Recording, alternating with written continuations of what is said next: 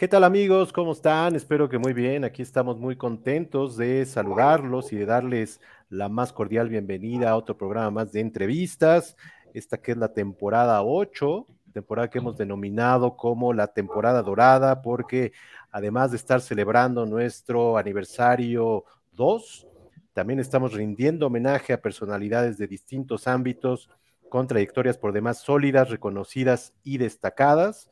Eh, y bueno, saludamos como es nuestra costumbre. Buenas noches, buenas tardes, buenos días, dependiendo de la hora en que nos estén viendo o escuchando. Recordarles que estamos presentes en Facebook, en Instagram, en YouTube, en Spotify y en TikTok. Eh, y recuerden también suscribirse al canal de YouTube, youtube.com, diagonal C, diagonal entrevistas Omar. Y eh, bueno, en Spotify también están las más de 80 entrevistas que llevamos al momento. Recordarles también que este es un programa, primero que nada, para pasarla bien, para pasar un buen rato, para conocer a nuestros invitados, aprender de lo que nos vienen a platicar y, ¿por qué no? Como decimos siempre, reflexionar en torno a ello. Y bueno, el día de hoy tenemos un extraordinario programa, un invitado de lujo. Vamos a hablar de muchas cosas, vamos a hablar del séptimo arte, vamos a hablar de la Cineteca Nacional y algo de su historia, de la nueva sede en el CENART, eh, de crítica de cine de Uruguay, de eh, preservación de películas, de difusión, de programación y de mucho más. Y quiero dar la más cordial bienvenida al maestro Nelson Carro. ¿Cómo está, maestro? Hola, Omar, ¿cómo estás? ¿Qué tal? Muchas gracias por estar aquí. Eh, es un verdadero placer y un honor tenerlo y platicar de todas estas cosas que estamos comentando. Eh, y bueno, yo quiero empezar justamente platicando de lo que se inauguró, creo que fue cuando el pasado 15 de agosto. El 15 de agosto, exactamente. pues el Día del Cine Mexicano. Una nueva sede de la Cineteca Nacional, ni más ni menos. Eh, y bueno, ahorita estábamos fuera del aire platicando algunas cosas bien interesantes. Eh, y bueno, díganos un poquito cómo, cómo son estas nuevas instalaciones, dónde están exactamente para la gente que no lo conoce. Eh, y ahorita platicamos un poco más a detalle de todo esto. Bueno, e, es, estas instalaciones están en lo que originalmente era todo el predio de Estudios Churubusco, donde después se construyó el CENAR y en esa esquina de la lateral de Río Churubusco y Miramontes, a unos metros de la esquina, originalmente estaba el cine Pedro Armendaris. Hace 25 años se construyó este edificio donde había un Cinemark. E, ese Cinemark se le cedió se le, en concesión eh, el espacio, creo que fue originalmente por 15 años. Después Cinemark desapareció, se convirtió en un Cinemex y luego de algunas, este, digamos, eh, nuevas concesiones, últimamente se decidió que era bueno que este cine eh, volviera eh, a sus dueños, que es de hecho la, el Senar y la Secretaría de, Cultura y que fuera programado, de la programado por la Cineteca. Tiene un valor simbólico que está a unos que son 250, 300 metros de la cineteca original. que, estaba en, que estaba en Tlalpan y Churubusco. Esa estamos, ahí está, eso es Tlalpan y Churubusco. Ahora nos vamos todo por la lateral de Churubusco hasta llegar a Miramontes, pero de hecho si no es el mismo lugar, es el mismo terreno, ¿no? Son unos cientos de metros que ahora se pueden caminar por dentro porque todo eso es el cenar, ¿no?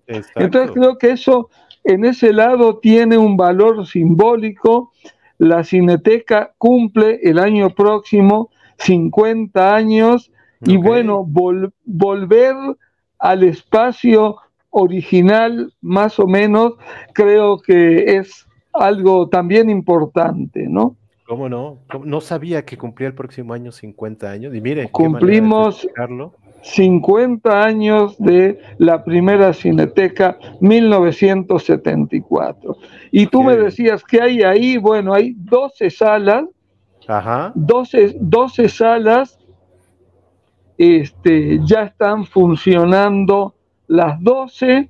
Este, se les ha Fue dado. una remodelación total, ¿verdad? Completa. Sí, se hizo una remodelación, digamos, no hubo cambios estructurales, pero sí una gran remodelación, se cambió toda la, apariencia, este, se le dio, el, digamos, una imagen mucho más cineteca que la que tenía anteriormente, obvio, y eh, se crearon eh, algunos lugares como una tienda como la que tiene la Cineteca, donde se pueden vender este, eh, libros, algunos souvenirs, camisetas, en fin, eh, una cafetería, restaurante similar al ocho y medio, este, y por supuesto las 12 salas que ya están trabajando este, en este momento con una programación exclusiva de cine mexicano hasta el 15 de septiembre y a partir del 16 va a ser como la Cineteca de Joco, una, una mezcla, pero seis de las 12 salas van a estar dedicadas al cine mexicano. Ah, sí, ah, qué bien. Interesante eso. Eh, y bueno, hay también por ahí una, una galería de fotogramas de Gabriel Figueroa eh, y los nombres de las salas son también interesantes, ¿no?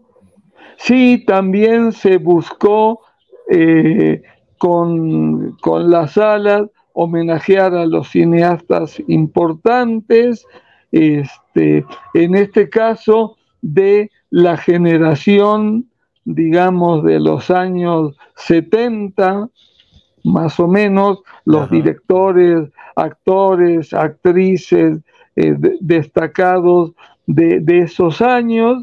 Y, eh, y bueno, la, la, buena noticia, te comentaba antes de empezar el programa, es que empezó muy bien, muy, muy bien. Eh, los primeros días fueron gratis y decíamos, ah, ¿cuánta gente está yendo? Claro, es gratis. Después empezamos a cobrar todo este mes hasta el 15 de septiembre, está dos por uno el boleto, ah, pero ya notamos que hay una muy alta asistencia, muy, muy alta, este, eh, digo, nadie puede prever si se va a mantener o no, esperamos que sí, pero en este momento yo te diría que el nivel de ocupación en relación a la cantidad de butacas es prácticamente ya el mismo que en la Cineteca de Joco, ¿no? Wow. Tiene, creo, 1.300 butacas. 1.300 butacas. 1.300 butacas, o sea, es eh, que es un 70 y 65% de la de Joco. Exacto. Y platicábamos antes de entrar al aire eh, que aún estando tan cerca, que son que unos 3 kilómetros, eh, pues son públicos diferentes, ¿no? Curiosamente. Sí, eso es lo que eh, la gente que está trabajando ahí me, ha estado comentando, que no es el mismo público. No es que se le esté quitando público a la Cineteca de Joco y se divida, no. La Cineteca de Joco ha tenido exactamente la misma asistencia que estaba teniendo, pero hay un público nuevo que está yendo ahí un público que es, eh, en apariencia, en buena parte vecinos, vecinos de la Country Club, de la Campestre Churubusco, es decir, gente que ya iba a esos cines como cine de barrio, si se quiere. Gente que iba en la tarde caminando, pero por otro lado hay también un público que está llegando más lejos y finalmente no estamos ahí, no está tan lejos, por ejemplo, de Iztapalapa, ¿no? Entonces, efectivamente, va a servirle a, a, un público que quizás llegar a la cineteca se le complicaba mucho, porque hace un ratito antes de, de, salir al aire conversábamos, si alguien quiere ir de el CNA a la cineteca, son tres kilómetros, pero si alguien quisiera hacer ese viaje en metro, tiene que irse de eh, Ermita a, este, a, Zapata y de Zapata a Coyoacán y caminar una cantidad. Este, si es hora pico, el tramo ese de Churubusco, esos tres kilómetros pueden llegar a ser 30 minutos, 40 minutos, ¿no? Entonces, bueno, está cerca, pero es otra zona. Entonces yo pienso que quizás logremos este, atraer a otro público, ¿no? Sí, totalmente. No, y, lo que estaba pensando es, eh, los espacios de la Cineteca de Jocos son por demás agradables. Eh, y yo en algún momento decía, esta nueva Cineteca eh, pues no tiene los jardines que la otra, pero sí los tiene, tiene todo lo que es el CENART, y toda la programación que tiene CENART que se puede conjuntar con toda la programación de la Cineteca, ¿no? Exactamente, mira, yo repito mucho que el atractivo de la Cineteca es, sin duda, por un lado, la programación evidente, pero también es muy importante la experiencia, ¿no? De llegar ahí entrar, tener jardines, tomarte un helado, entrar a la librería, comprar un libro, eh, ver la película, exacto, ver la película, tomarte una cerveza después de la película. E, en la mañana, a las 10 de la mañana, hay mamás o papás con sus hijos como si fuera un parque, ¿no? Que es un parque de alguna manera, ¿no? Entonces, se puede eso... estar prácticamente todo el día en, la cineteca de Joco y ahora en la nueva cineteca. Y además hay algo, hay gente que va al cine y aparte a, a otros montón de, otra cantidad de cosas. Y hay gente que va a la cineteca y ni siquiera entra al cine. Se encuentra, eh, o va a la librería, o, va a comer, y a veces entra al cine, a veces no.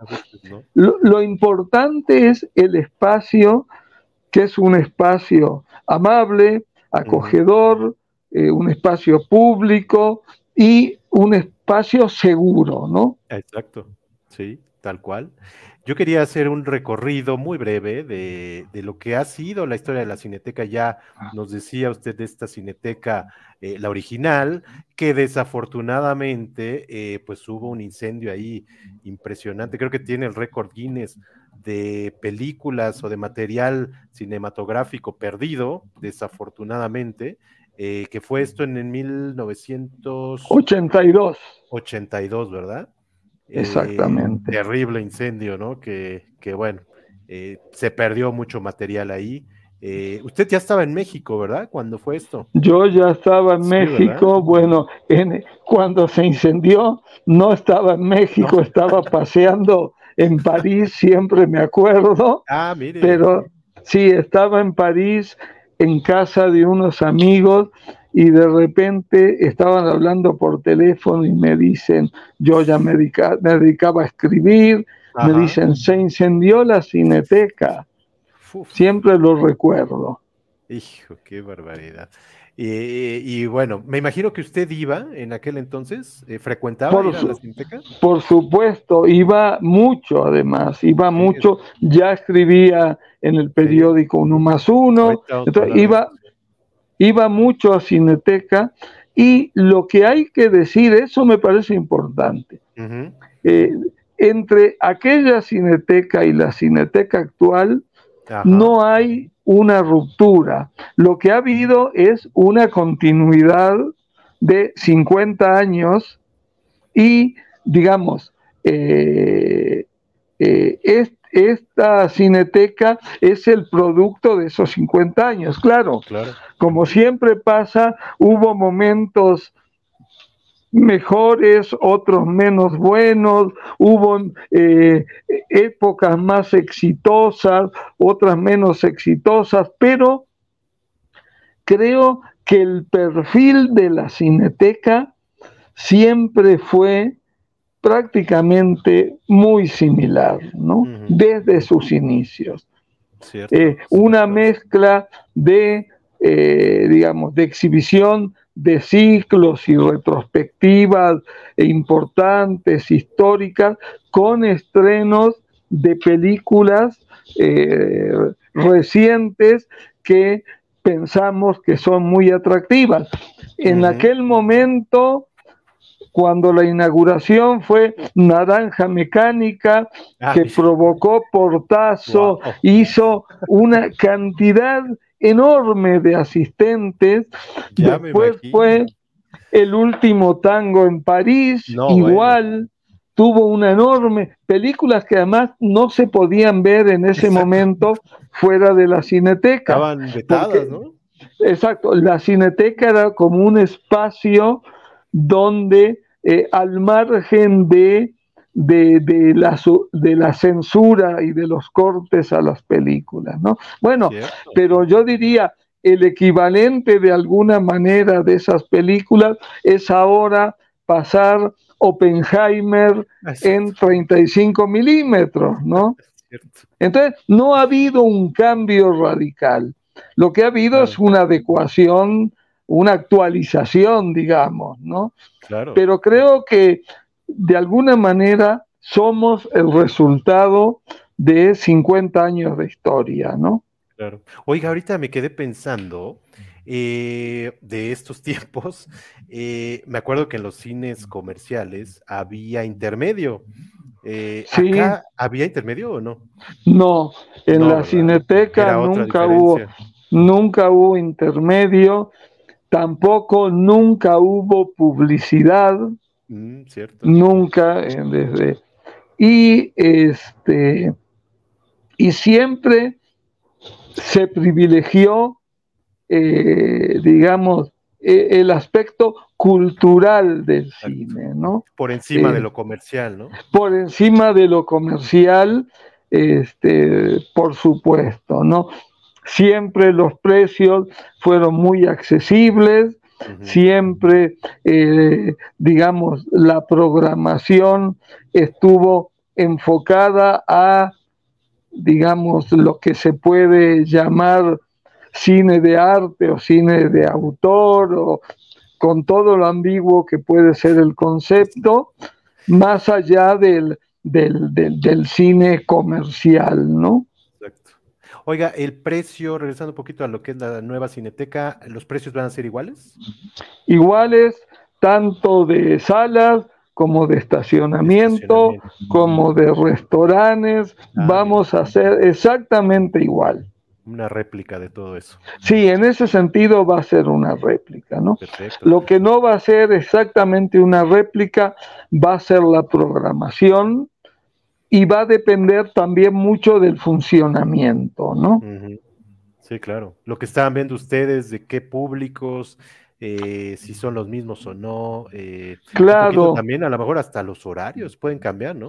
También, por supuesto, porque estamos también viendo a qué hay, ahí hay muchas escuelas. Exacto. Entonces, capaz que eh, la gente, los estudiantes van más temprano al cine porque están ahí. Cierto. y capaz que más tarde no van porque hay que ver, hay que probar todo eso. De todas maneras, eh, hay, estamos relativamente cerca del metro. Tenemos un enorme estacionamiento para quienes van en auto el estacionamiento es mucho más grande que el de Joco. O sea, creo que ahí no hay ningún, no hay ninguna posibilidad, creo, que se llene el estacionamiento, porque además al lado está el estacionamiento del CENAR también. sí. Pues qué bien, qué bien va a estar todo eso. Y bueno, estamos viendo en pantalla la Cineteca que se inauguró en 1984. 84. Este Joco, que era la Plaza de los Compositores, ¿no? Plaza de los Compositores había sido, creo, desde el 80, 81, más o menos, unos años, y lo que están viendo efectivamente, todo donde se ven esa cantidad de autitos, queda una enorme plancha de cemento, ahora son todos jardines con árboles y hacia el otro lado están todas las otras, las, las salas nuevas y el foro al aire libre, ¿no? Eso hasta el 2011 fue una enorme plancha de cemento, ¿no? Exacto. Eh, y bueno, aquí están las fotos de cómo es actualmente una belleza de verdad. Yo lo recalco porque el, hecho de ya llegar ahí, eh, pues te cambia el ánimo. Como usted decía, entre o no al cine, eh, pero pasear por ahí, el, hecho de entrar, creo que cambia el ánimo. La verdad, la, la remodelación sí fue algo que valió la pena y que cambió todo este, todo este mood, como se dice, ¿no? Sí, sin duda, sin duda, este, hay un antes y un después de la remodelación, ¿no? Sí, sí, sí. Actualmente, ¿cuántas salas hay en Joco? En Joco hay 10 salas más el foro al aire libre. Ah, exacto, exacto. Más la cafetería, más las tiendas, más la librería, tres, cuatro, tres, cuatro restaurantes, la terraza donde ahora de jueves a domingo hay música, música en vivo. este, entonces, bueno, el asunto de también todas esas cosas alrededor es que a Cineteca este año van a ir eh, más o menos un millón de personas. El año más alto fue el 19 con un millón trescientos. Bueno, a ese millón de personas hay que darles este, espacios. Entonces, bueno, entonces, digamos, los restaurantes, cafetería, heladería, la terraza, todos sirven para darles posibilidades a todo ese público de que se pase un rato agradable, ¿no? Es decir, no que vaya al cine y cuando sale del cine no tenga ni un lugar donde sentarse. Bueno, si un lugar está lleno, habrá más lugar en el otro y si eh, la terraza e, en el pasto, si no en el peor de los casos, sí. No, y, estamos viendo en pantalla el cine al aire libre, que también es una belleza. Eh, ¿Cuál es la programación ahí? ¿Cómo es eh, que, seleccionan las películas para el aire libre? Bueno, ahí es un poco, un poco arbitrario. En realidad, programamos por algún lugar, de cierta forma, películas que creemos que no tienen espacio en la cineteca, pero que pueden pasar al aire libre. Por ejemplo, algunos documentales de, que no creemos que sea algo como para cobrar boleto, pero sí que está bien como que para que el público los vea. Digamos, a veces pueden ser eh, este, películas sobre eh, la naturaleza o películas de incluso de eh, temática eh, política o cortometrajes. Por otro lado, tenemos una programación también gratuita de ciertos títulos que ya tuvieron una recorrida amplia y que ya el dueño de los derechos eh, acepta que esas películas se vean de manera gratuita. Y viernes, sábado y domingo generalmente cobramos eh, por tapete, digamos, 70 pesos, 70 pesos un tapete para dos y por películas más recientes que el, dueño, digamos, el distribuidor todavía comercializa, ¿no? Claro, es como dos por uno. Es, como dos por uno, exactamente. Eh, y tenemos también muchos festivales al aire libre, ¿no?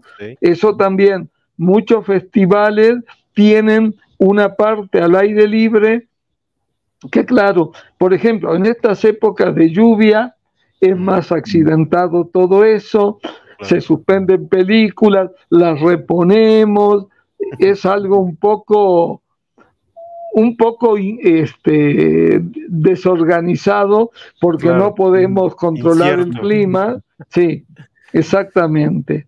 Pero en realidad estamos haciendo ya funciones todo el año, todos los días, menos los lunes. Ok, qué maravilla. Es el único día que no hay en el foro. Ok.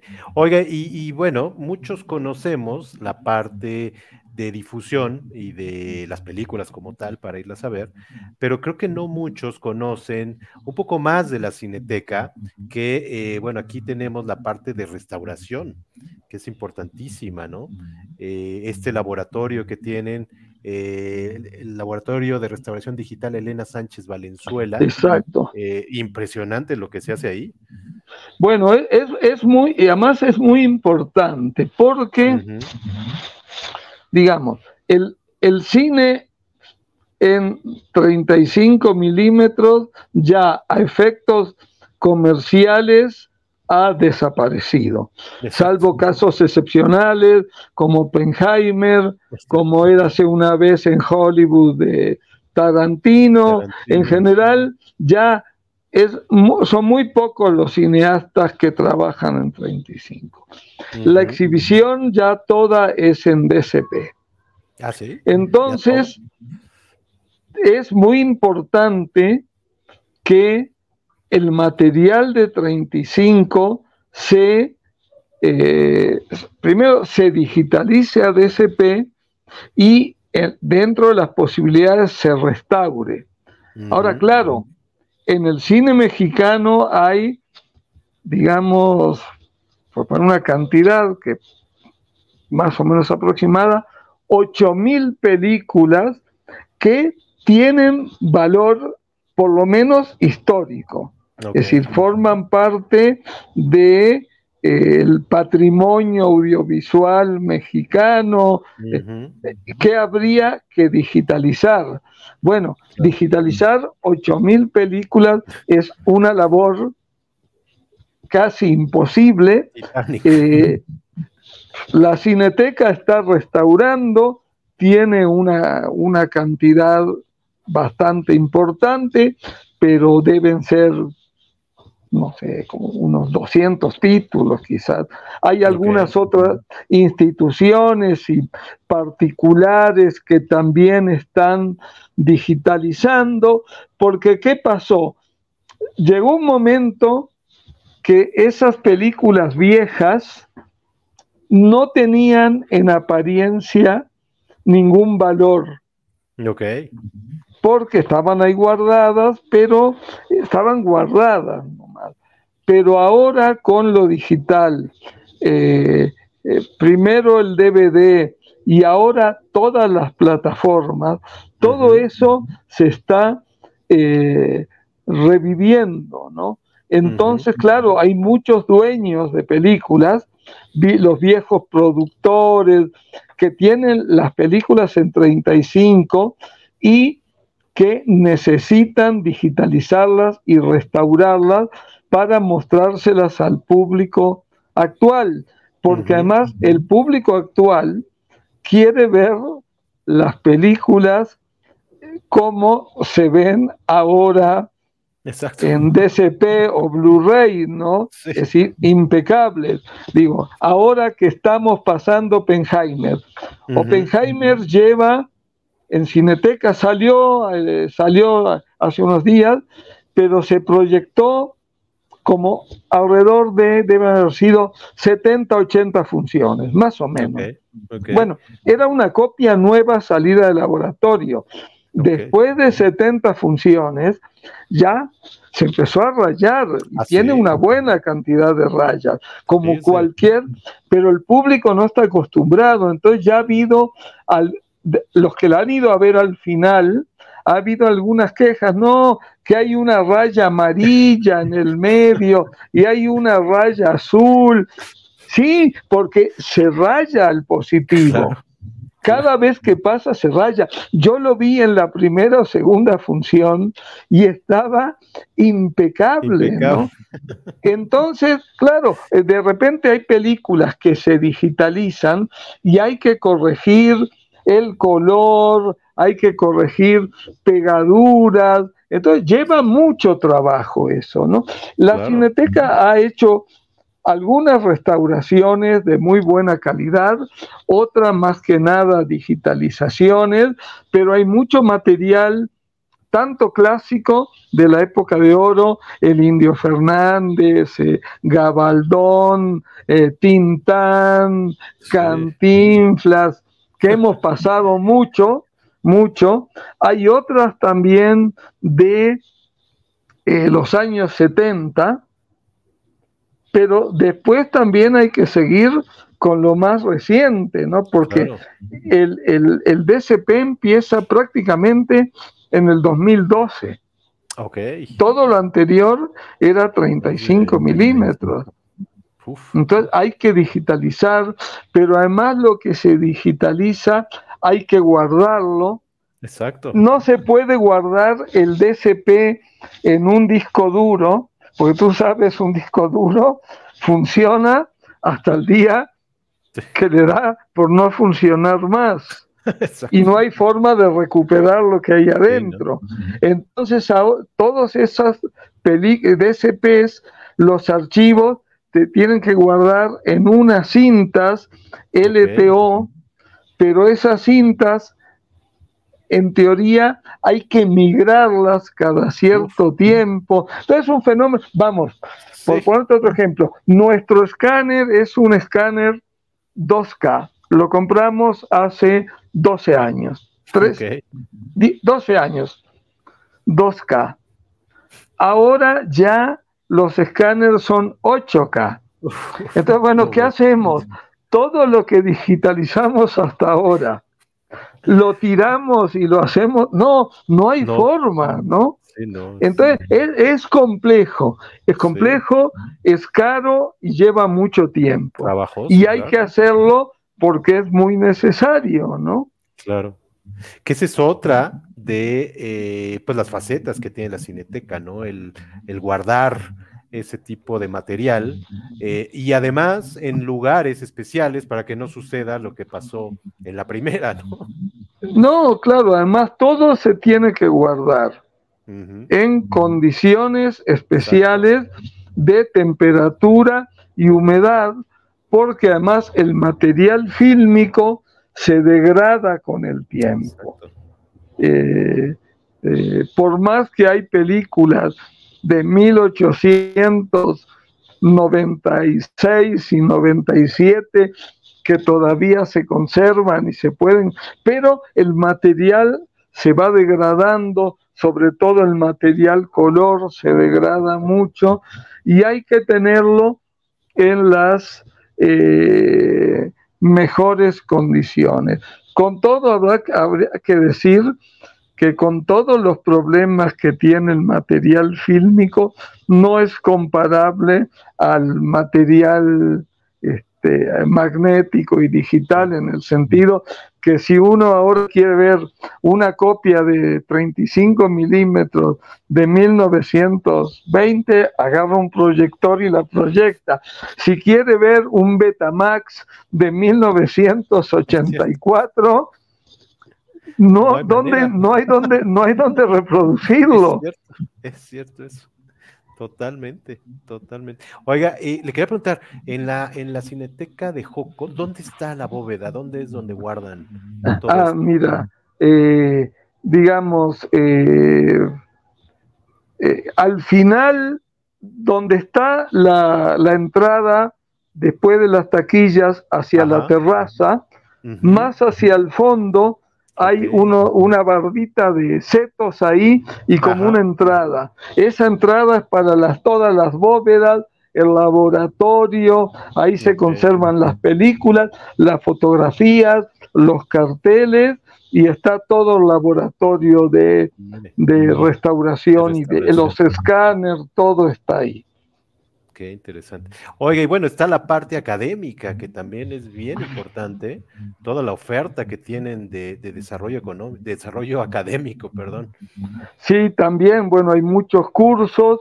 Ahora, a partir de la pandemia, se han desarrollado muchos los cursos en línea, y ahora eh, muchos que son al mismo tiempo presenciales y en línea, este, que es también eh, digo, también tiene que ver con la actividad de, difusión de Cineteca. Igual tenemos la biblioteca donde se puede ir a consultar películas. Esa no Digamos, bueno, ¿dónde está? Ah, en el pasillito que sale al lado de las, entre las taquillas, como para ir a la sala 3. Ah, Hay un pasillito entre el centro de documentación y las taquillas al final de ese pasillo está la biblioteca, que además, como se ve en la foto, es un lugar muy bonito como construcción y que es, digamos, para investigadores, para estudiosos, pero no se exige una digamos, una credencial que lo acredite. Prácticamente casi cualquiera puede ir este, a ver alguna película clásica, a estudiar una película porque le interesa para cualquier tipo de, trabajo, ¿no? Entonces, bueno, ¿y la pide? Ahí está, hay este, computadoras, donde ahí se cargan directamente. Lo que no se puede es tener acceso al material, no se puede evidentemente descargar ni copiar, pero sí verla ahí. Y hay módulos personales y otros incluso para verlas en grupo, ¿no? y por otro lado, el centro de documentación y la biblioteca, donde hay libros, revistas de cine, expedientes y una gran eh, cantidad de material. De material, no, bueno, interesantísimo. Y bueno, llegamos a la parte que usted dirige, la parte de eh, difusión y programación, que se me hace también bien interesante. Yo le quería preguntar un poco cómo es este proceso para, cuáles son los acuerdos que hay con las distintas distribuidoras o con, no sé si con foros y muestras, cómo es un poco que, que van haciendo toda esta programación. Mira, la, la, en cuanto a la programación, con las distribuidoras nacionales trabajamos como cualquier cine. Okay. Es decir, se exhiben las películas y el distribuidor se lleva un porcentaje de los mm. ingresos. En ese sentido trabajamos igual. Eh, últimamente hemos logrado trabajar de manera similar con eh, eh, distribuidoras eh, extranjeras o incluso en algunos casos con los propios productores de las películas para que lleguen a México películas que ningún distribuidor ha comprado. nosotros siempre privilegiamos que el distribuidor mexicano compre la película y la traiga, porque todas las películas que llegan a México terminan de una u otra forma en la cineteca, por lo menos todas las que nos interesan. Claro. Entonces, si un productor la trae, nosotros preferimos que sea él. Si hay una película que ningún distribuidor, distribuidor se interesó entonces vemos nosotros qué posibilidad hay de negociar. Nosotros no compramos, a diferencia de los distribuidores, ah, solo las traemos a porcentaje. Es decir, si, el, si el dueño de la película no se la vendió a nadie, entonces nosotros, bueno, le decimos, bueno, ¿te quieres arriesgar? Si le va bien, te llevas un dinero. Si le va mal, ni modo. Eh, y bueno, algunos aceptan, otros no aceptan, ¿no? Okay. Este, pero ese es un poco el sistema con el que trabajamos, ¿no? ¿Y con otros países o cómo, cómo funciona ahí todos estos ciclos de cine alemán y brasileño? Todos esos, ¿cómo, cómo funciona ahí? Ahí en general, cuando son ciclos, eh, lo que se hace es negociar derechos por alguna cantidad de funciones.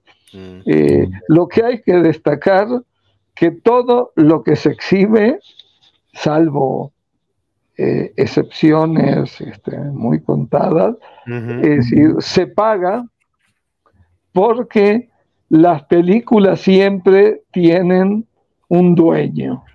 Mm. Entonces, ese dueño vive de, sus películas. Entonces, no, no, no importa, y eso a veces pasa con, eh, se cree que se dice, no, pero esta película no, la pasamos, digamos, pirata, porque nosotros no cobramos.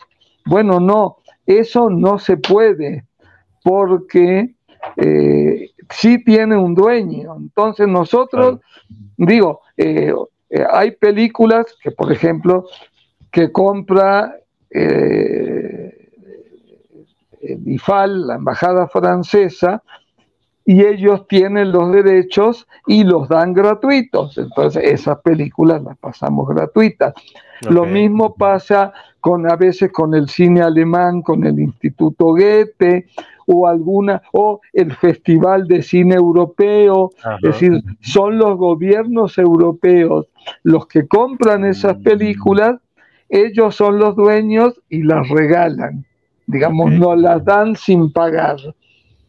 De todas maneras, nosotros en Cineteca optamos regularmente por cobrar boletos para casi todas las funciones, con la idea de, primero, que muchas veces la gente valora menos lo que es gratis. Sí, claro.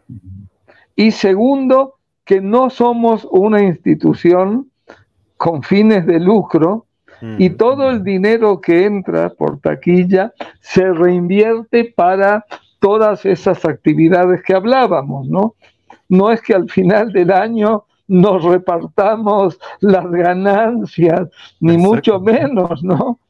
No, todo lo, mm, todo lo que entra va a financiar proyectos de la Cineteca que depende de la Secretaría de Cultura, ¿no? Entonces no hay, no hay fines de lucro. El dinero, lo que entra por taquilla sirve para pagar una cantidad de gastos que tenemos y para desarrollar proyectos nuevos, ¿no? Claro. Oiga, más o menos, ¿cuántas películas se exhiben al año ahí en Cineteca, la de Joco? Ay, se exhiben, se exhiben muchas. Mira, eh, en lo que va del año, que van ocho meses, en los ocho meses del año ha habido ciento, son 150 estrenos, más o menos. O sea, vamos a suponer, a suponer de aquí a fin de año unos 200 estrenos. A eso hay que sumarle todos los ciclos y festivales que hay todos los meses, uno o varios. Entonces son una cantidad enorme de películas. Eh, diariamente hay, cada día se exhiben 40 funciones y aproximadamente alrededor de 25 títulos diferentes. Uf, ok. Oiga, y, en el año de... ¿Cómo? ¿Usted ve todas antes de...? de lo que estrenamos vemos prácticamente todo con el equipo de programación. Antes sí, porque a veces de los festivales es imposible ver todo, pero tratamos de ver la mayor y de lo que estrenamos lo vemos todo, porque pensamos que antes de que una película se estrene en Cineteca, pues tenemos que saber bien cómo es, a qué público va dirigido. Eh, con los festivales no siempre, porque en los festivales en realidad la cineteca solo, en muchos casos, pone la sala. Mm, no es que lo programemos nosotros. Nosotros le brindamos un espacio al festival. Ok. Oiga, ¿y cómo definen en qué salas van a proyectar eh, cada una de las películas? Y bueno, porque pensamos, esta le va a ir bien, esta le va a ir más o menos, nos equivocamos mucho también con eso. ¿eh?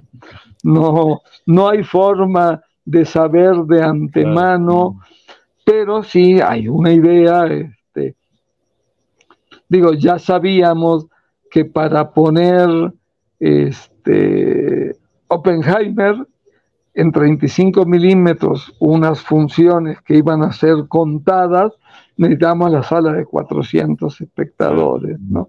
Igual para las retrospectivas que hacemos de clásicos en pantalla, en general utilizamos la sala de 400 también. Eh, hay otras películas que pensamos que con la de 200 basta y algunas terminan en la sala de 50, ¿no? Que eso es una, una muy buena posibilidad de cineteca, que es decir, que digamos, no nos guiamos o no pensamos que las películas tengan que hacer un número mínimo de espectadores, sino que cada película hace la cantidad que puede hacer. Entonces, hay películas que hacen 30 mil espectadores y son un gran éxito. Hay películas que hacen 5, está muy bien, y hay otras que hacen mil pero que también nos parece que cumplen con lo que es esa película. Y todas tienen el mismo tiempo en pantalla. ¿Cuánto les es decir, ocho semanas. Ocho semanas. Con funciones prácticamente diarias. Ok. A lo largo de su recorrido, de toda la corrida, son entre 50 y 60 funciones más o menos. Okay, okay. Oiga, y la aunque haga, aunque haga 15 o 10 espectadores diarios, no importa, porque creemos que esos 10 espectadores tienen el mismo derecho que los 300 que llenan una sala grande, ¿no? Claro, no porque sean menos, los vamos a, a dejar de lado, ¿no? Exacto. Claro. Oiga, y, bueno, un porcentaje importante es de cine mexicano y además cine mexicano que no alcanza otros puntos de exhibición, ¿no? También es cierto, en este momento, eh, igual te decía, en lo que va del año van más o menos 150 películas, eh, una tercera parte son mexicanas tercera parte es muchísimo. Una tercera parte. Más de 40 títulos mexicanos. Y hay de todo, desde películas más o menos grandes hasta películas medianas, hasta efectivamente algunas muy chiquitas que no llegan a ningún otro lugar, ¿no?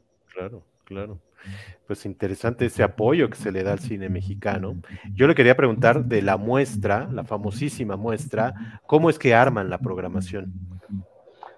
Bueno, mira, la muestra, la idea es, siempre ha sido que fuera como un festival de festivales, es decir, lo más destacado de los últimos tiempos, ¿no?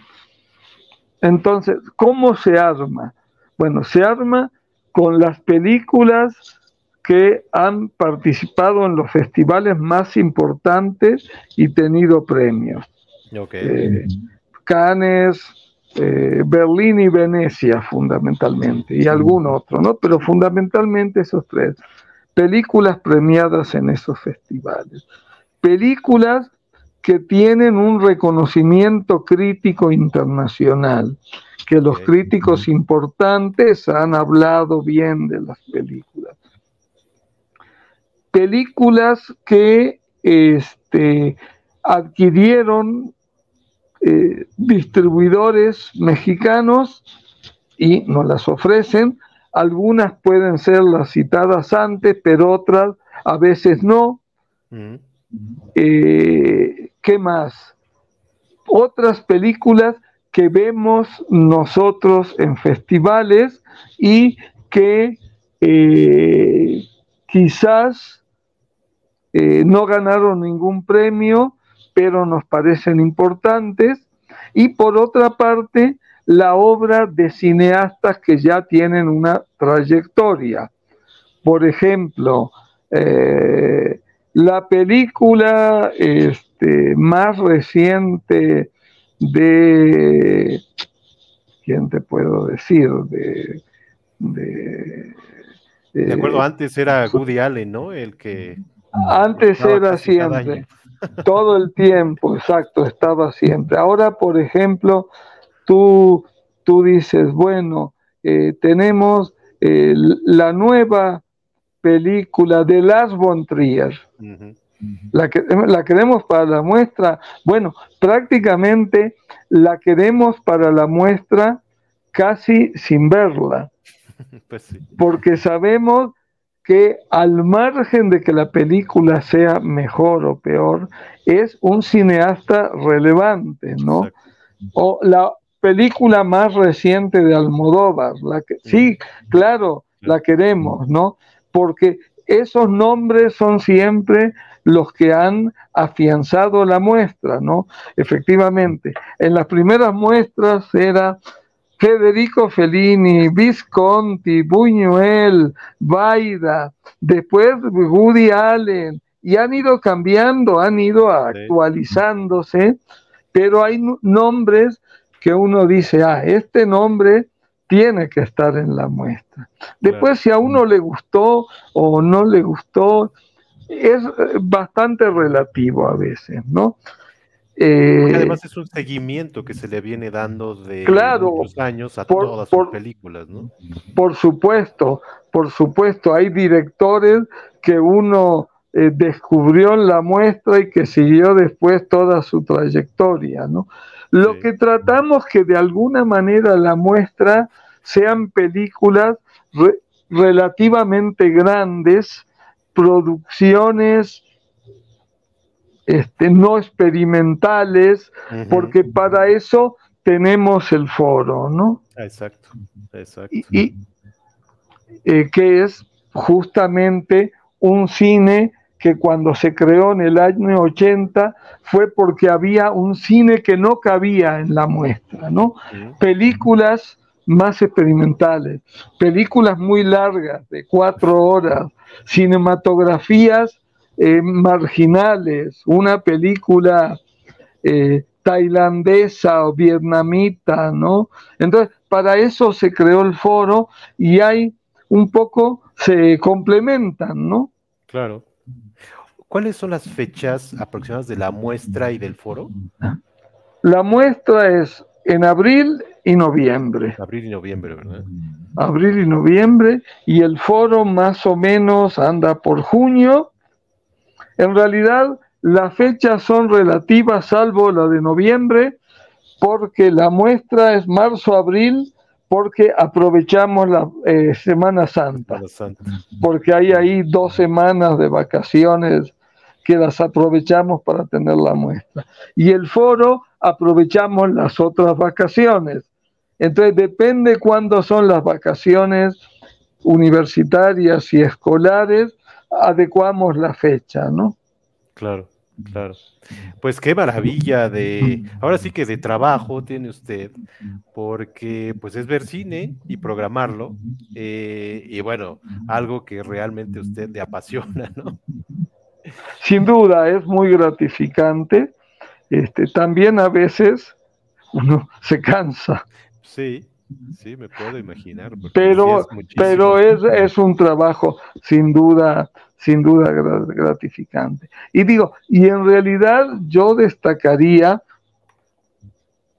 que eh, quizás en, el, en cuanto a la programación y a la difusión sea eh, la cara como más visible de la cineteca y más reconocible además, pero somos un equipo, eh, digamos, en total, en toda la cineteca, como 200 personas. Ah, eh, digo, desde programación, el archivo, biblioteca, administración y de una u otra forma todos resultamos importantes. ¿no? En una entrevista yo decía, bueno, eh, esos jardines necesitan regarse, podarse, porque si no sería un basurero todo, ¿no? hay que limpiar, hay que juntar la basura, hay que darle mantenimiento. Entonces, claro, este, hay un trabajo que es más visible que otro, pero es toda una labor de una cantidad de gente. Digo, hay que pagar las películas, los sueldos, este, ver que no nos corten la luz, no digo, no, no es, digo, porque uno de repente ve la imagen eh, que sale así al público, pero atrás hay todo un trabajo de una cantidad enorme de gente, ¿no? Y todo tiene que estar muy aceitado para evitar que las cosas no funcionen y evitar las quejas del público, porque evidentemente cuando esas cosas fallan, inmediatamente, digo, el público con razón se queja, se cae, que es algo habitual porque nos pasa todo, se cae el Internet. Eso nos pasa todo siempre, no no hay. Bueno, pero eso implica que el público no pueda comprar boletos, no pueda ver la programación en la página. Entonces la gente se empieza a desesperar y nosotros nos desesperamos junto con el público, ¿no? Entonces, es toda experiencia. y, es todo un equipo trabajando en el mismo sentido, ¿no? Sí. Sí, sí, sí. No, pues digno de aplaudir todo ese equipo. Qué bueno que lo menciona, porque es cierto. A veces vemos los jardines muy bonitos, pero alguien los tuvo que podar. No, claro. Que dar mantenimiento a todo eso. Y es parte, como decía yo, de la experiencia total que da la, la. Por supuesto, por supuesto. Pues qué interesante todo esto que nos dice. Ya rendimos homenaje, como decimos aquí, pues mucho a la cineteca, pero yo quería aprovechar este tiempo que nos falta para rendir homenaje a usted también y quería mostrarle esta imagen, a ver qué le recuerda. Eh, para los que no lo ven, tenemos ahí a... Bueno, a ver, usted díganos qué, qué es lo que ve por ahí.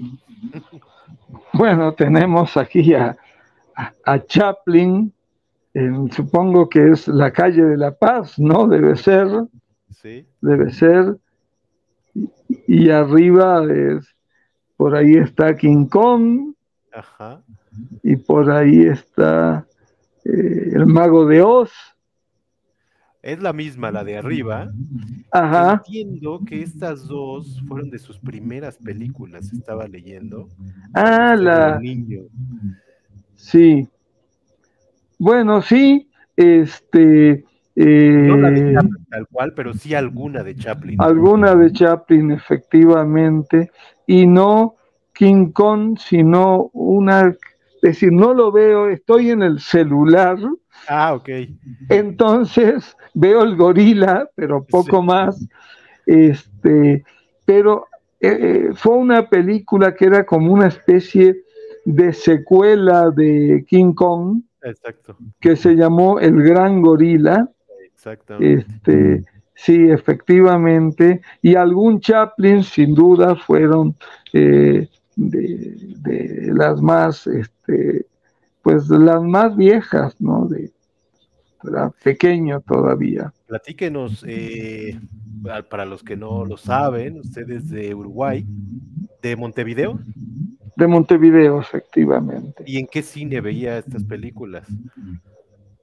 Bueno, eh, primero en, las salas este, comerciales de, la época y a partir eh, del año 69 eh, ingresé a, un, a un cineclub, eh, un cineclub universitario muy grande, muy, muy grande, era en ese momento una, ahí está, oh, está todo muy preparado.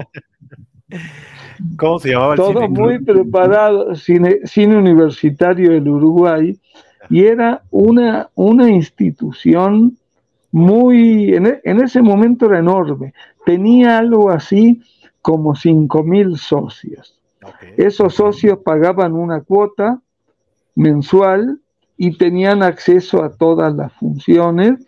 Eh, y ahí realmente fue donde empecé a ver como cine en serio. Yo tenía 16, 17 años. Este, y bueno, en ese cine... Desde, pequeño usted les gustaba el cine, su familia? No demasiado, no. Este, eh, eh, tampoco era, hasta la adolescencia, tampoco era especialmente eh, cinéfilo. Ah, ¿En serio? en los, digo, en realidad en la adolescencia fue cuando empecé a ir mucho al cine, primero a ver el cine que estaba de moda en esos años, el equivalente a los superhéroes actuales, que eran las películas de agentes secretos, James Bond, eh, Mr. Solo y Matt Helm y todos los otros agentes secretos. Había cientos, como ahora superhéroes, había agentes secretos, ¿no? Bueno, ese era el cine de mediados de los años 60, cuando yo tenía 12, 13 años, y después, a partir de cine universitario, empecé a ver el cine, digamos, más en serio de alguna manera, me integré a cine universitario, estuve... porque ya, ya se brincó una etapa que yo le quería mostrar aquí, unas imágenes. Eh, sí. Sé que está en el celular, pero ahí vemos... Ahí lo veo claramente. no, pero esa, esa etapa sigue todavía. Esa sigue, ¿verdad? Sí, claro. Colecciono, sí, claro. Sí, sí, por supuesto. Ah, es que, eh, bueno, esa, eh, digo, eso fue muy, muy importante para mí y para toda la, la, toda mi generación. No había no había computadoras, no había Wikipedia, este, apenas había televisión, entonces efectivamente los cómics eran este, pues una, una lectura diaria y una, una un lugar donde, donde aprender muchas cosas, ¿no? Y en ese sentido, los cómics mexicanos, como ahí están Vidas Ilustres o Epopeyas o este, Estrellas del Deporte, eran, uno aprendía muchas cosas, ¿no? Sí. Se divertía y aprendía. Y además eran bastante digo, eso lo, puedo decir ahora, pero eran bastante serias, ¿no? Eh, siendo publicaciones, este, bueno, eh, se decía mucho en México que Editorial Novarro era como la, eh, segunda Secretaría de Cultura, de Educación o algo así, ¿no? Porque efectivamente había mucha gente, mira, y eso que pasaste antes, esa es una, una, revista, este, efectivamente, que yo leía en la primaria, ¿no? ¿Y de dónde, de dónde obtuviste toda esa información? Revisando internet hackeando eh, este. Lo hackeamos. Sí, ya me, ya me di cuenta. No, porque es esta revista, bueno, esto era una revista para la escuela primaria, pero también, eh, digamos, revisándola y viendo, este, eh, digo, descubro que cosas que yo sabía, por ejemplo, de, de la cultura mexicana, salían de ahí, ¿no? Este, o, saber, digo, yo siempre me acuerdo este, de uno de los famosos este, corredores, Emil Satopek, la locomotora checa. Bueno, yo lo leí y lo sé porque lo leí en el número uno de estrellas del deporte, ¿no? Y lo recuerdo de aquella época, ¿no? Sí, claro. Sí, eran unas, eh, como le digo, creo que era parte de divertirse, pero parte de aprender. Eh, Sin duda. Eh. Formarse una cultura y además una cultura de la lectura, ¿no? Sin duda, este, era, digamos, buena parte de los niños y adolescentes de esos años leíamos muchos, muchos cómics.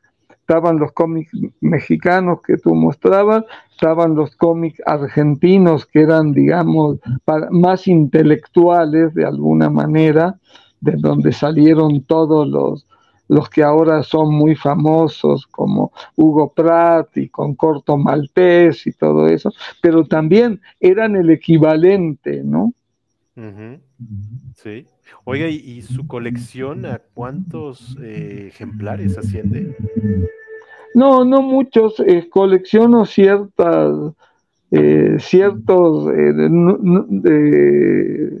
títulos nomás, sobre todo por ejemplo, Vidas Ilustres es uno que me gusta mucho porque es uno de los que este, también algunos de los de mujeres célebres, no todos, este, y, eh, pero tengo, tengo una, una buena cantidad de... ¿Y dónde los consigue? ¿En internet? ¿Buscándole? En, los tianguis, en, en internet. Eh, este, eh, o recorriendo tianguis y a veces en, buscando, digamos. Oiga, y nos comentaba usted ahorita de eh, cuando entra a este cineclub. Eh, y bueno, luego entra a estudiar química, ni más ni menos. Sí, al mismo tiempo. ¿Dónde estudió usted? ¿En la, en la Universidad de... En la Universidad de la República, sí, de, ah, de Uruguay. Que es esta, creo. Es eso, ese es uno de los. Sí, sí, sí. Sí, sí, sí. ¿Por qué estudió, por qué decidió química? Bueno, fue, fue al revés. En realidad, eh, yo era, este, iba dirigido hacia la, este, este, las ciencias, digamos, físico-matemáticas, este, esa era mi vocación y el, digamos, el cine era un, hobby de alguna manera. Este, después, por esas vueltas que da la vida, la, el hobby pasó a convertirse en la forma de, en la profesión, ¿no? Claro. Pero, este, porque se dio así, de repente fue más fácil empezar a trabajar en cuestiones de cine, eso fue en la Cinemateca Uruguaya, trabajé. La tenemos, mire. Ahí están varias de las salas. Ahora tienen unas salas muy bonitas, nuevas. Estas son las salas, las que yo conocía, sí, sí. Pero también era, era, tenía mucha, mucho público. Me tocó, me tocó varias instituciones en momentos de auge, eso es curioso. En cine universitario, cuando tenía como 5.000 socios, la Cinemateca Uruguaya, cuando empezó a crecer, y ahora la Cineteca también cuando está en un periodo de auge y de crecimiento, ¿no? Totalmente. Eso es curioso. en la Cinemateca, ¿qué hacía específicamente? En la cinemateca éramos muy poquitos y hacía de todo. Digamos, este, estaba, si no me equivoco, sí, estaba en el consejo directivo, revisaba películas, las películas que se iban a proyectar, las revisaba, las reparaba, en algunos momentos eh, de dos copias más o menos eh, maltratadas, armaba una que quedara lo mejor posible, pero después me, me subía con un chofer en un triciclo de esos motorizados y los repartíamos por las diferentes salas de sí.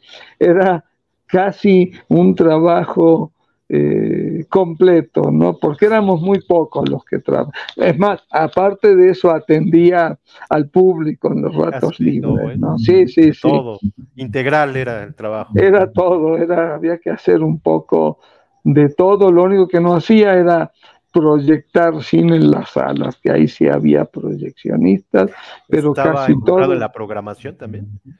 No, en la programación ahí no. Ahí estaba más bien trabajaba en la parte de archivo. Ok, ok. ¿Y cuánto tiempo estuvo ahí en la Cinemateca? Unos cuantos años, debe haber sido del como cuatro, tres, cuatro años. Ok. Este, y después me vine a la Filmoteca de la UNAM. El golpe de Estado allá, ¿no? Exacto, sí. Uruguay. ¿Cómo lo vivió todo este tiempo? Eh, pues un, momento importantísimo allá en, Uruguay. Bueno, digo, fue un momento complicado. Yo ahí estaba justamente en la, en la Cinemateca. En ese momento lo que sucedió fue un fenómeno curioso la situación, como de todo el país y de toda la cultura de la Cinemateca Uruguaya, era muy complicada. Me puedo imaginar. Y eh, en un momento estaban pensando en cerrar y enviar las películas afuera, a algún otro lugar. Y uno de los que era directivos en este momento dijo, bueno, ¿y por qué en lugar de cerrar no crecemos? Y ahí fue cuando me contrataron porque se empezaron a abrir muchas salas por toda la ciudad y eh, esas salas se convirtieron de alguna manera en un lugar de reunión porque había pocos lugares de reunión, evidentemente todos los políticos ya no existían y entonces la cinemateca se volvió muy, muy exitosa, ¿no? Eso fue a partir justamente de esos años, ¿no? Eh, con esa idea de, bueno, vamos a crecer, a hacer una, actividad mucho más visible, llegar a mucho más público, y así fue eh, como pasaron esos años, ¿no? Este, y luego decide, como decía, venirse a México. ¿Por qué decidió venirse a México? Bueno, ¿Cómo fue la primera impresión de ver esta ciudad? Bueno, mira, eh, eh, primero porque la situación efectivamente era complicada.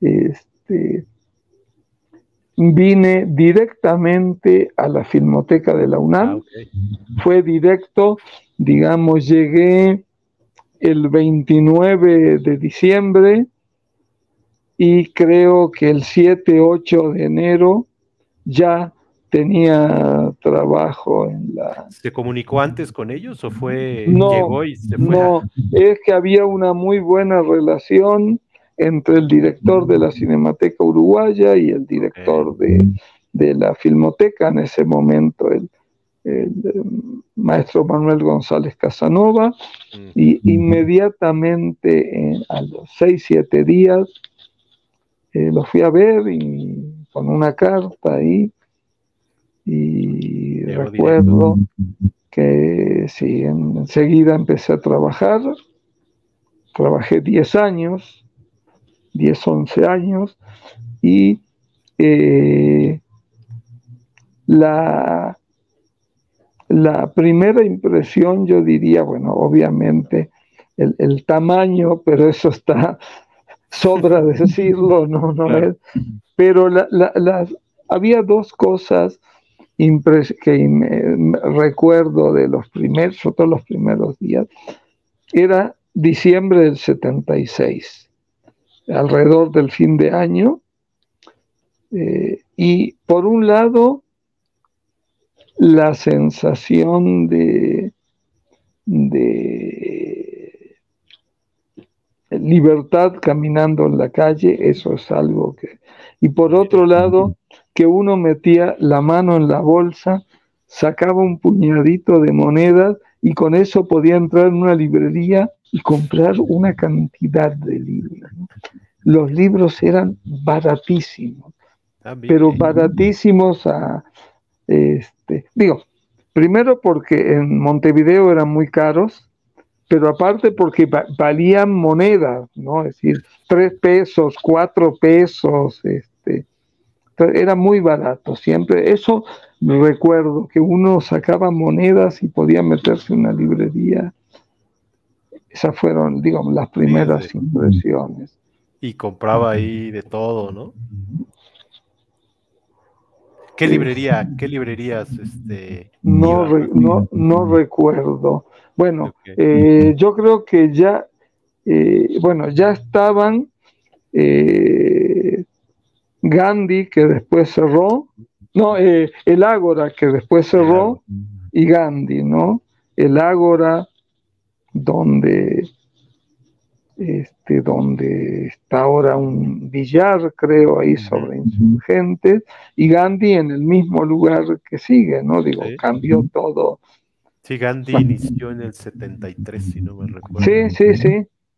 Yo recuerdo que estaba su cafetería y ya había recitales en la cafetería, igual en el Ágora había eh, recitales de música latinoamericana. Y, Sí, toda una experiencia igual. Y yo le quería mostrar una foto de alguien que sé que fue muy importante en esos años. Ah, pues sí, por García Riera. Eh, ¿Cómo llegó a él? De, la forma más eh, eh, totalmente accidental. De hecho, gracias o no sé si gracias a él o por su culpa me dediqué a escribir, ¿no? Porque eh, la filmoteca de la UNAM estaba arriba de una gasolinera que está en Insurgentes y Yucatán. Esa gasolinera existe, pero ya no tiene el segundo piso.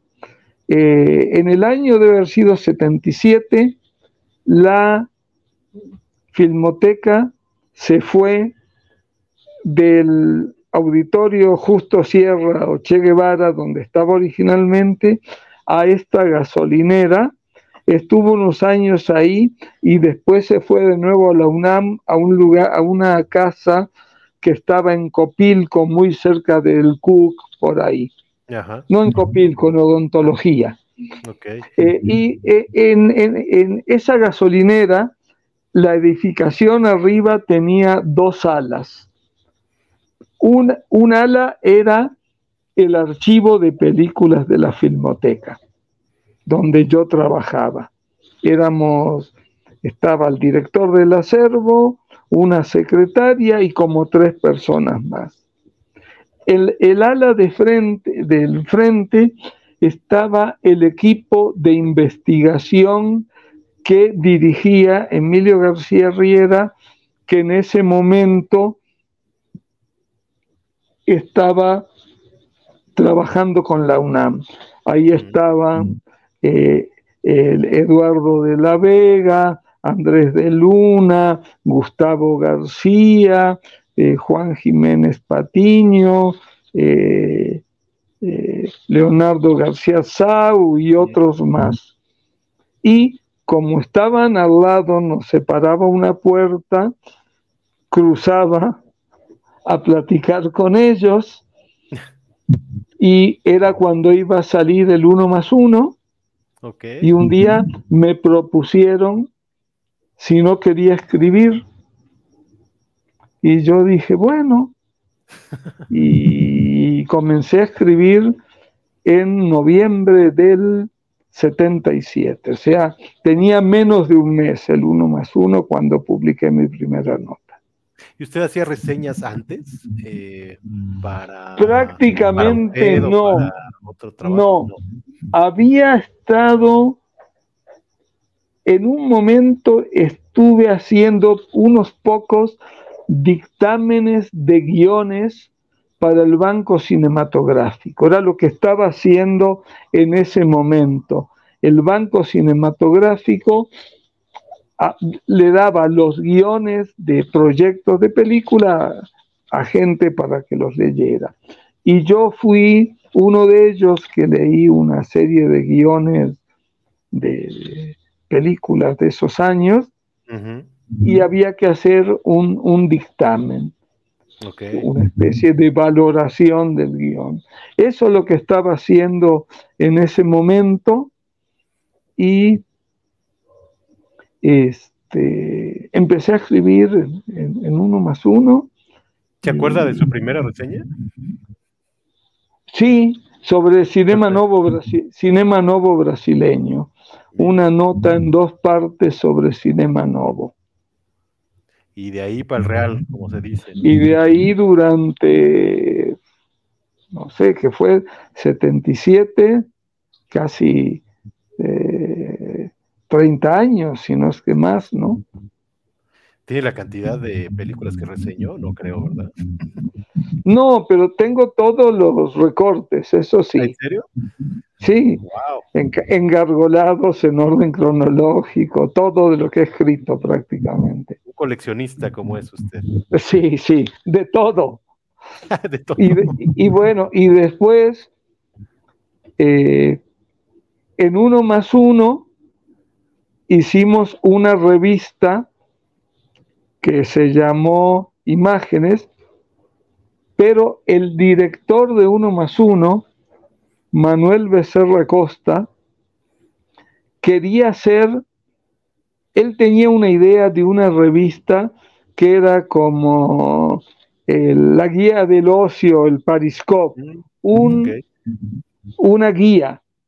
Y él quería, me recuerdo que nosotros hiciéramos eso.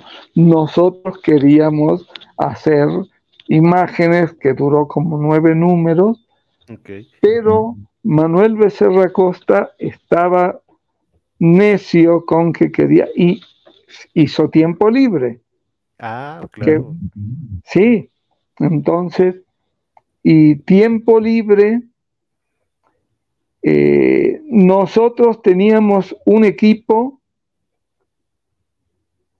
el equipo que escribíamos en, uno más uno, que éramos muchos, eh, decidimos hacer también toda la guía de estrenos y de películas y al poco tiempo descubrimos que eso era imposible y finalmente yo me quedé con buena parte del trabajo de esa guía durante mucho tiempo. Primero en uno más uno y después en tiempo libre, ¿no? Es, y en tiempo libre sí la hice durante muchísimos años, ¿no? Hasta el 2007, yo creo, una cosa así, ¿no? Y estaba viendo, eh, entiendo que también participó usted en esta revista, en Dicine. También, sí, claro. Sí, ¿verdad? Sí, sí. Sí, esa revista, sí, en esa revista también la empezó, digamos, dirigiendo eh, Emilio García Riera, después él se fue a Guadalajara y después eh, me quedé dirigiéndola yo un buen rato. Siempre se quedaba usted dirigiendo. Sí. Después, ¿no? sí, sí. No, pero era un equipazo tanto aquí en Dicine como en el uno más uno, ¿no? Aquí tengo. Sí, era un, era un gran equipo, ahí está efectivamente.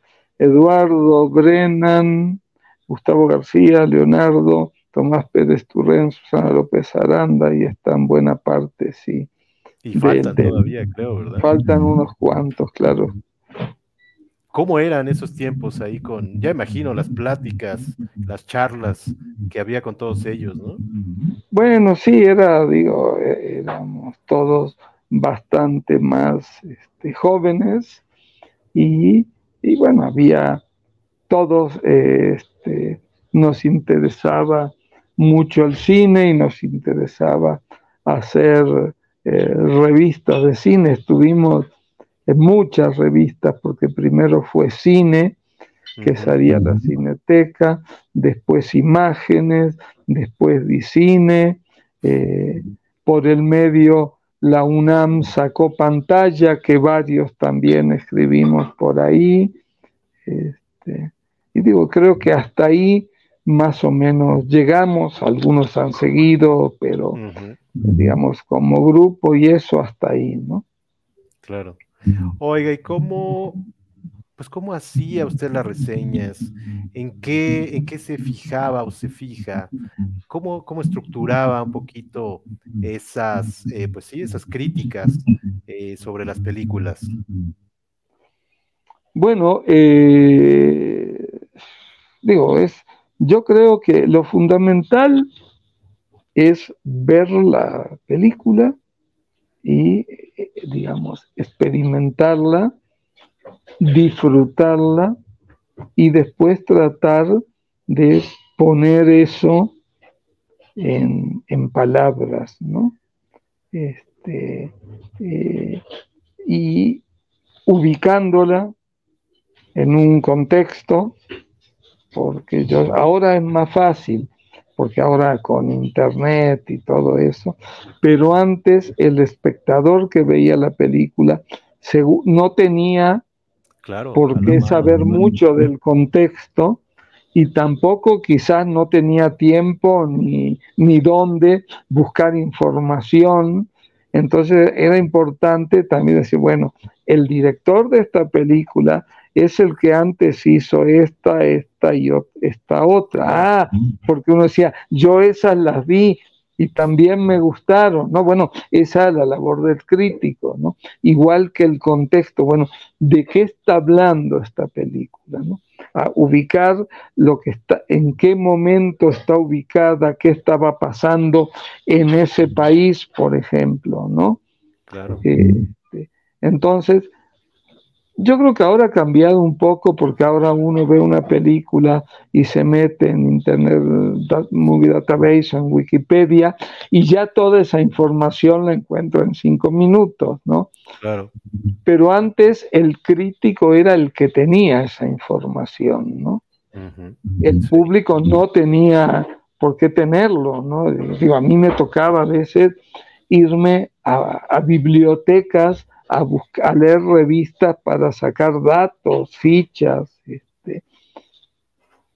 Sí, claro. Eso me parece que siempre, yo siempre pienso que la crítica periodística, que fue la que hice yo casi todo el tiempo, es una crítica eh, que está hecha en principio para que el espectador la lea antes de ver la película y funciona como una ubicación de la película, más allá de algún juicio que quizás visto con, con el tiempo es lo menos lo menos importante. ¿no? Y es muy subjetivo. ¿no? Exacto, y el espectador puede pensar exactamente, pero lo otro me parece lo más valioso. ¿no? Claro.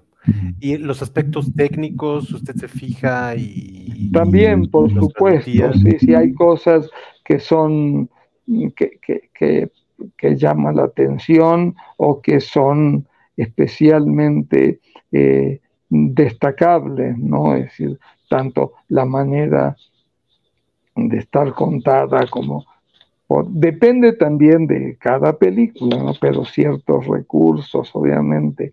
Si uno habla eh, del cine de Orson Welles, tiene que poner especial atención a toda la parte técnica o en otros directores, eh, los planos secuencias o los movimientos de cámara, o, sin duda.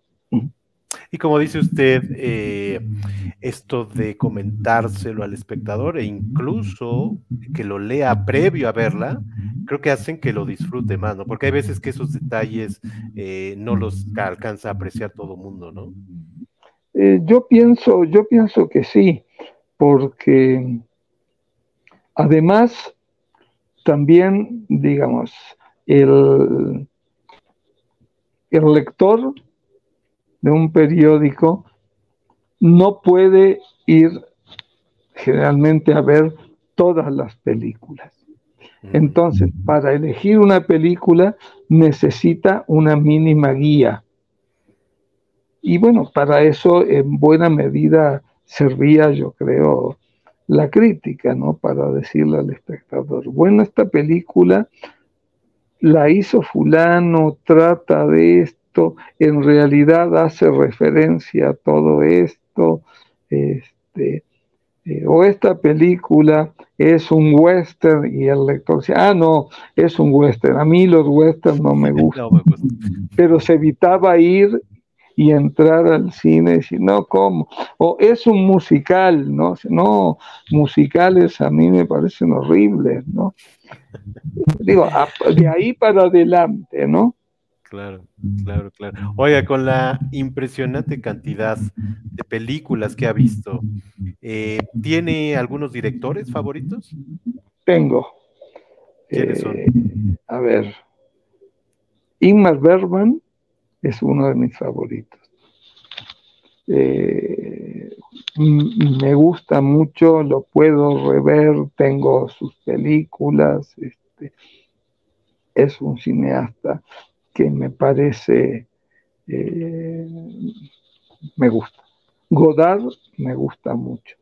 Buena parte o casi todo Godard me parece un, cineasta muy, muy importante en, la, en la historia del cine. Eh, esos dos serían dos de los más importantes. Obviamente hay muchos más, ¿no? Sí, claro, me imagino. Eh, pues Orson Welles, me imagino que es. Orson Welles, por supuesto. Este, hay cantidad, ¿no? Cantidad, este. Eh, eh, pero este, desde el cine mudo hasta la actualidad, pero creo que esos serían algunos de, de, de los importantes, ¿no? Fellini, me imagino. Fellini, Antonioni, Buñuel y... Es que muchos, ¿verdad? Oiga, y de los más actuales, eh, ¿alguno que le parezca interesante? Mira, yo pienso, es decir, eh, de los actuales también hay varios. Eh, este, Wong Kar me gusta mucho. Eh, Ho San-soo me parece interesante, coreano. Wes Anderson me parece que algunas cosas también me gustan mucho. Este, eh, ahora el francés Emmanuel Muret me gusta también. Digo, hace poco lo acabo de descubrir. Acá en México hasta ahora se ha estrenado una sola de sus películas, pero es un cineasta que me parece muy interesante. Este, por ahí más o menos. Por ahí más o menos, sí. ¿Qué le pareció? Dígame, dígame. No, y sobre todo hay algo que ahora me gusta mucho últimamente, que son todos los documentales en primera persona. Es decir, e, esas películas donde el director habla de sí mismo o de su familia y cómo a partir de ahí eh, la película trasciende, lo, se vuelve universal. ¿no? Ahí hay una gran cantidad. Creo que en este momento además el mucho del documental está incluso más, es más interesante que la ficción y hay mucho cine documental muy, muy valioso. ¿Cuál nos recomienda de estos que, comentó de personal?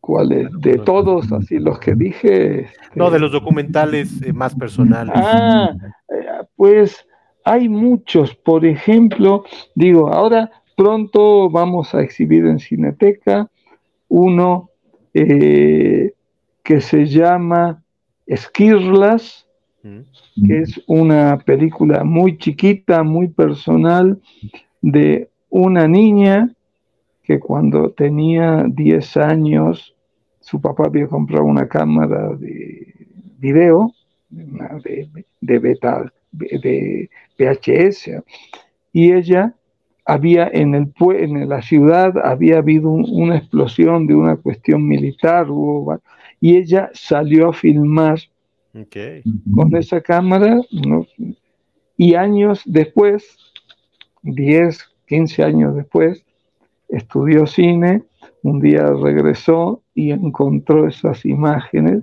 y armó una película este, con eso, ¿no?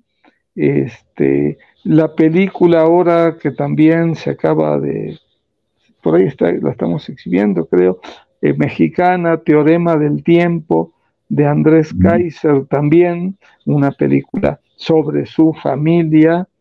Este, eh, creo que hay, hay una, una cantidad, ¿no? Exhibieron hace poco una chilena, ¿no?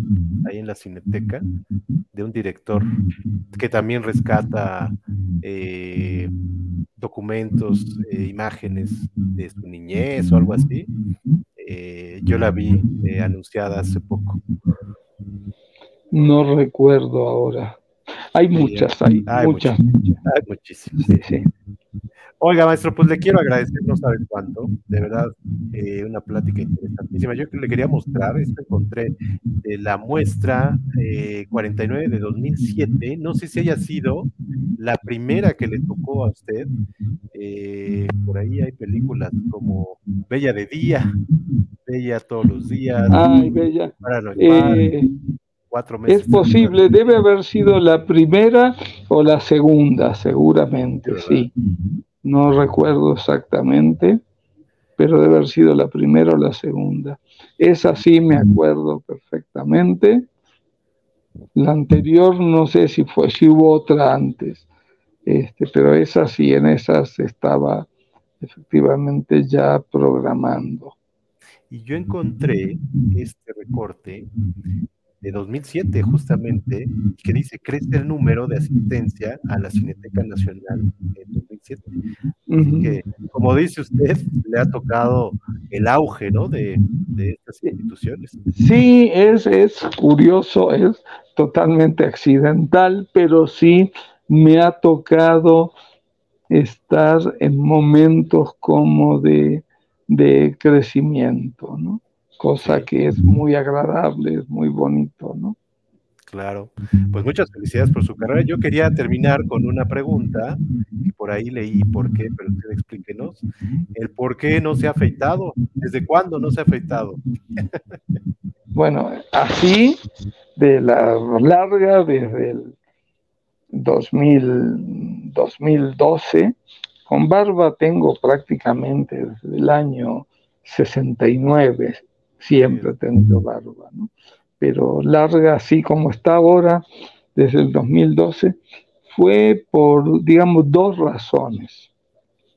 Bueno, la razón fue que un día iba, iba en el metro con mi barba cuidada y más o menos rasurada, y vi que casi todos los que iban en el metro tenían barba igual que yo, toda la mayor parte de los jóvenes.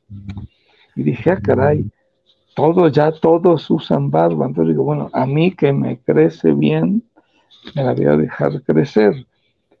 Y en ese momento estábamos en, en las obras, con las obras en Cineteca 2011, 2011, 2012, y cuando me preguntaban por la barba, yo les decía, me afeito cuando se termine la obra. Bueno, eh, la obra se fue alargando y hubo después que hacer modificaciones, hubo un momento que hubo unas enormes goteras que hubo que arreglar. Y finalmente ahora teníamos otra obra y todavía tenemos la obra de la Cineteca Chapultepec, entonces sigo, sí, entonces sigo así mientras no se acabe Oye, por cierto, ¿cuándo estará la, la Cineteca del Bosque de Chapultepec? Se supone que antes de fin de año. Ok. Digo, se supone porque eso no depende de ya de nosotros. Hay que estar, tiene que hacerse eh, llegar el, el suburbano que viene de Toluca, que va a tener una estación de ahí, el aerobús que va de Chapultepec a Santa Fe. Hay varias obras alrededor que son fundamentales para que eso funcione, ¿no? Pero va la obra y va, entonces todo indica que antes de que se acabe el año ya estará. Buenísimo, pues la estaremos esperando. Maestro, muchas, muchas, muchas gracias, de verdad, muchas Gracias a ti, hablamos un buen rato. Sí. Eh, y le agradezco mucho y lo felicito por esta trayectoria. Y bueno, ya estaremos, ojalá nos veamos por ahí algún día en la Cineteca, ya sea en la de Joco o en la del Cenar. Por supuesto, gracias a ti, Omar, por la entrevista. Muchas gracias, cuídense mucho y bueno, le mandamos un gran abrazo y bueno, muchas gracias a todos los que nos vieron o escucharon, ya sea en vivo, en las transmisiones y estén pendientes la próxima semana de una entrevista igual de interesante. Muchas gracias, maestro. Hasta luego, gracias a ti y a todos los, los que nos vieron. Gracias, bye bye. Hasta luego.